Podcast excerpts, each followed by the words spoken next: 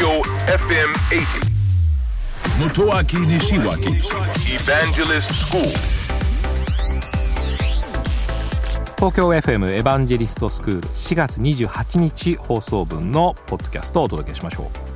う。メッセージ会ということでですね。大変楽しく、えー、リスナーの方から頂いているメッセージをお届けいたしました。その中に AI 人工知能が、えー、政治に進出をすると。まああの実際には、えー、東京都内のですね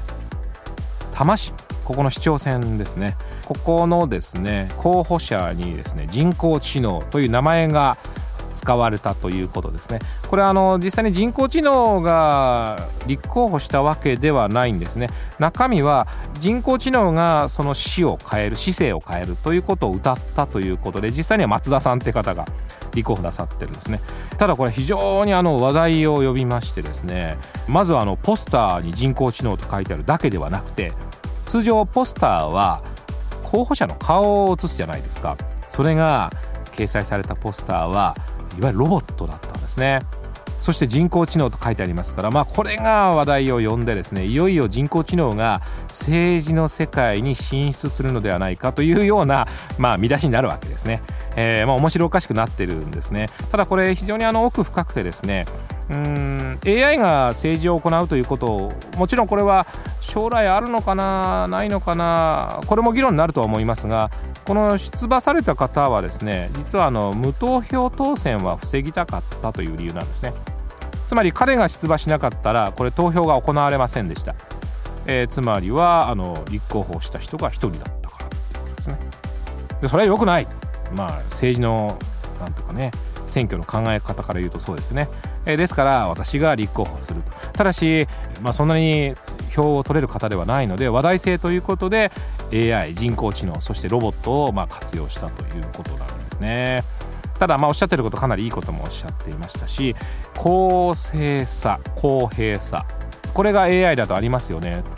つまりさまざまな利権とか汚職とかっていうのは人間だから起こすんですね。ただ AI だったらそういうのなく非常にこう公正、えー、これで物事を判断するじゃないですかというわけですね。言われてみると確かにそういったこと絡まなくなるので人工知能が政治の一部を担った方がいいような気もしますね。その他にも予算配分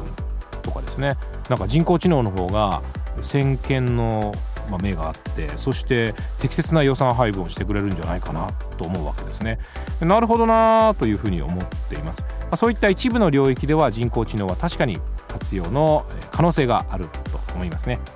ただやっぱり市長ですからその辺りはね人間で温かみのある政治をやっていただきたいなと思います。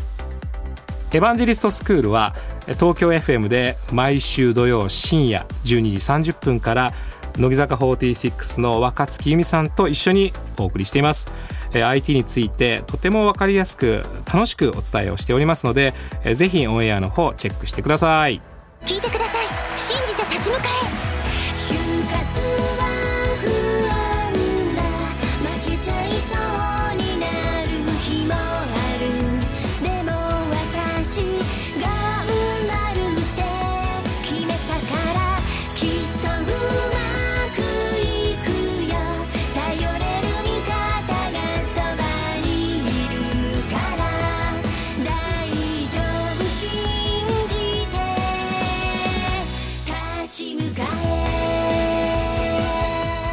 就活で使える情報はきっとあなたの自信になる。日本経済新聞電子版。